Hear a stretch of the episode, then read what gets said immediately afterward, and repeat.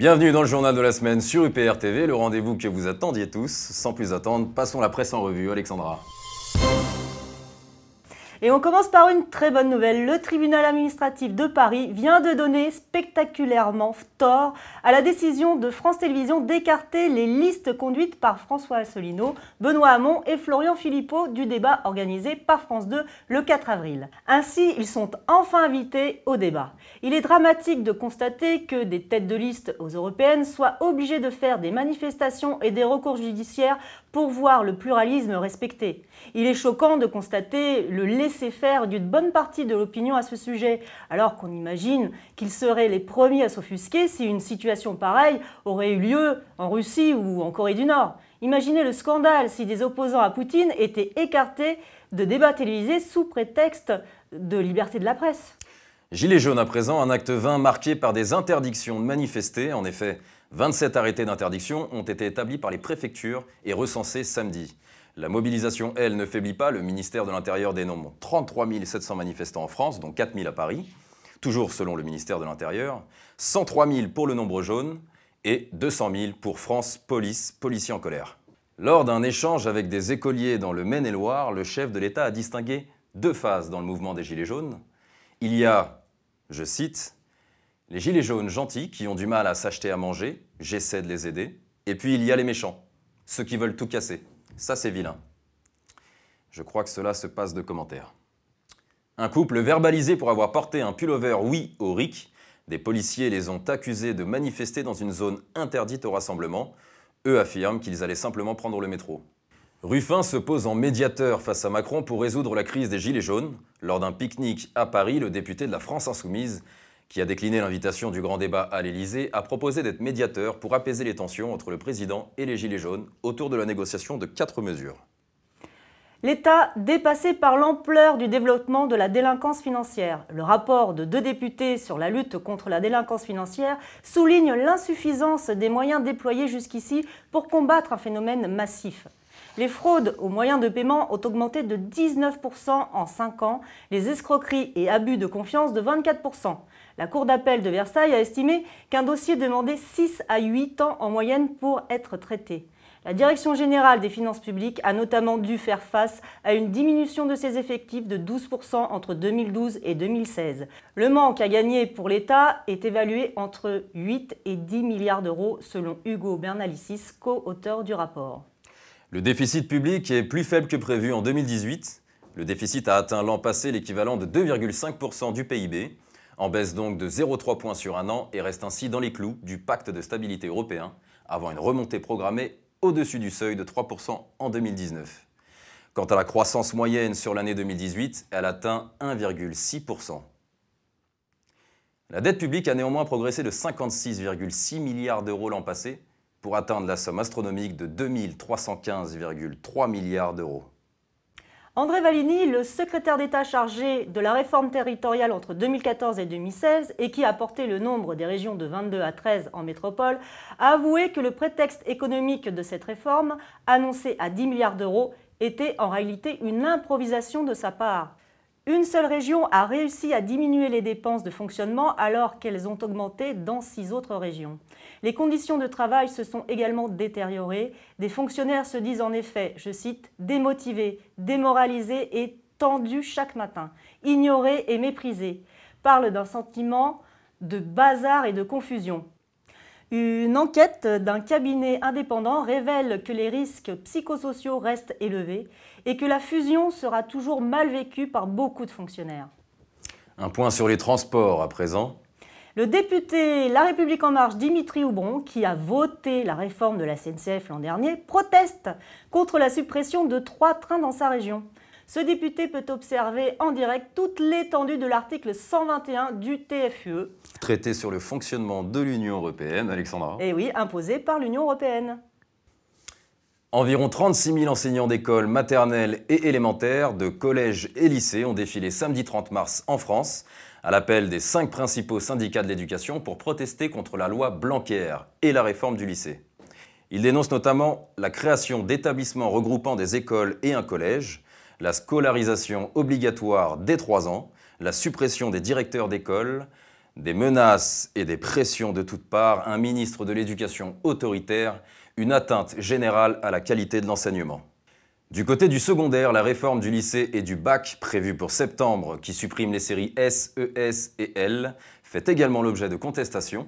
Le fait que les élèves doivent choisir leur discipline en fonction des places disponibles, alors que cette réforme était censée ouvrir justement un large choix aux lycéens. Le projet de loi voté par l'Assemblée nationale doit encore passer début mai devant le Sénat.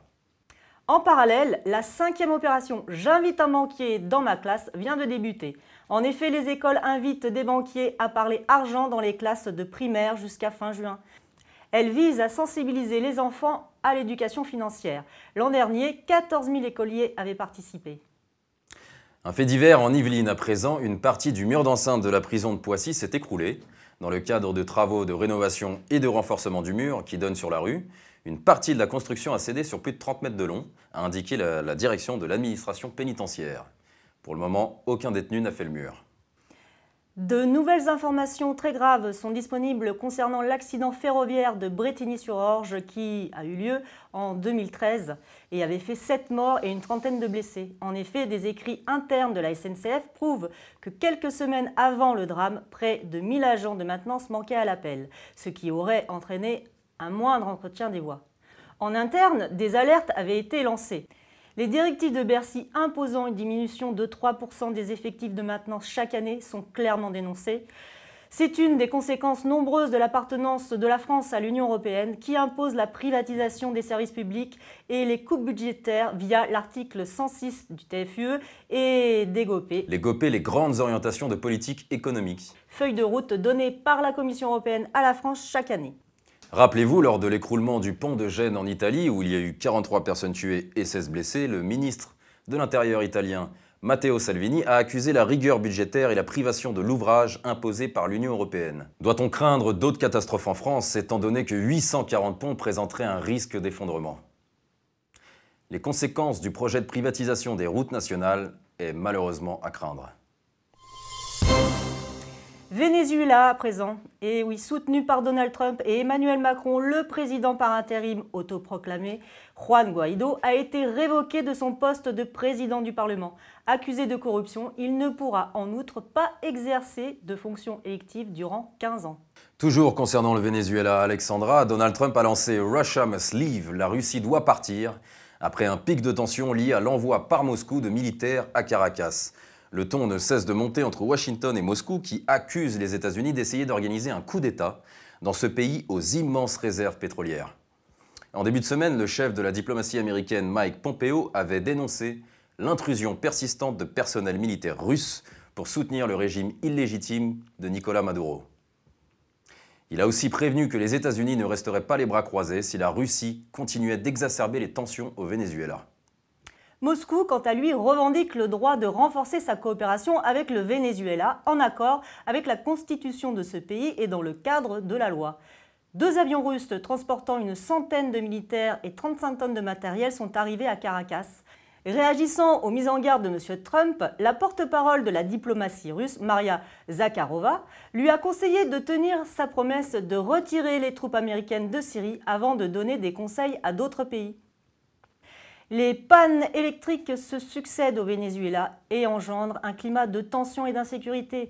Les commerçants ferment plus tôt pour se prémunir des pillages. Selon le ministre vénézuélien de l'Information, la dernière panne a été provoquée par une attaque contre le principal barrage hydroélectrique du pays. Algérie à présent, mis sous pression par le chef d'état-major des forces armées, le président algérien Abdelaziz Bouteflika a démissionné. Ce dernier a notifié officiellement au président du Conseil constitutionnel sa décision de mettre fin à son mandat. Cela devrait marquer une sortie de crise pour l'Algérie. Union européenne à présent. Le Parlement européen n'est pas parvenu à s'entendre sur des mesures de lutte contre le dumping social chez les transporteurs routiers. À quelques semaines des élections européennes, le texte divise l'Europe en deux blocs. Ceux de l'Ouest accusent ceux de l'Est de faire du dumping social, tandis que ces derniers déplorent, je cite, un protectionnisme déguisé. Facebook prend des mesures contre les contenus jugés racistes. Les utilisateurs de Facebook et Instagram, qui effectueront des recherches sur par exemple le nationalisme blanc et le séparatisme blanc, seront redirigés vers des contenus qui combattent le discours de la haine. Opération La France libre de nouveau à Londres. L'Union populaire républicaine s'est rendue en Angleterre, à Londres, ce 29 et 30 mars 2019, dans le cadre d'une grande opération intitulée La France libre de nouveau à Londres. Ceci afin de soutenir le Brexit et d'appeler au Frexit. 700 Français ont ainsi réalisé le plus grand rassemblement politique depuis la France libre de 1940. Ils se sont joints aux manifestations des Brexiteurs. Lors de la soirée géante organisée par l'UPR, cinq anciens ministres britanniques pro-Brexit de droite conservateur comme de gauche travailliste, ainsi que d'autres éminentes personnalités britanniques sont venus participer. Passons maintenant aux bonnes nouvelles de la semaine, car il y en a deux. Et oui, après Sylvie Heverts, ancienne France Insoumise, et Quentin Bourgeois, ancien Front National, c'est au tour de Laurent Herblet d'apporter son soutien à l'UPR. Cet ancien porte-parole et délégué à l'économie de Debout la France, le parti politique de Nicolas Dupont-Aignan, l'a annoncé sur son blog en indiquant son intention de vouloir voter pour l'UPR aux élections européennes. Et la deuxième bonne nouvelle de la semaine, c'est un vélo électrique français, sans batterie mais avec un super condensateur. Pas besoin de métaux rares et chers, car il est fabriqué à partir d'aluminium et de carbone et ne contient pas de lithium. De plus, le supercondensateur a une durée de vie entre 10 et 15 ans et est entièrement recyclable, contrairement aux batteries. Et au sujet des métaux rares, nous vous conseillons La guerre des métaux rares, un petit livre de Guillaume Pitron qui pourra vous éclairer à ce sujet. Allez, c'est tout pour cette semaine et on vous dit à la semaine prochaine.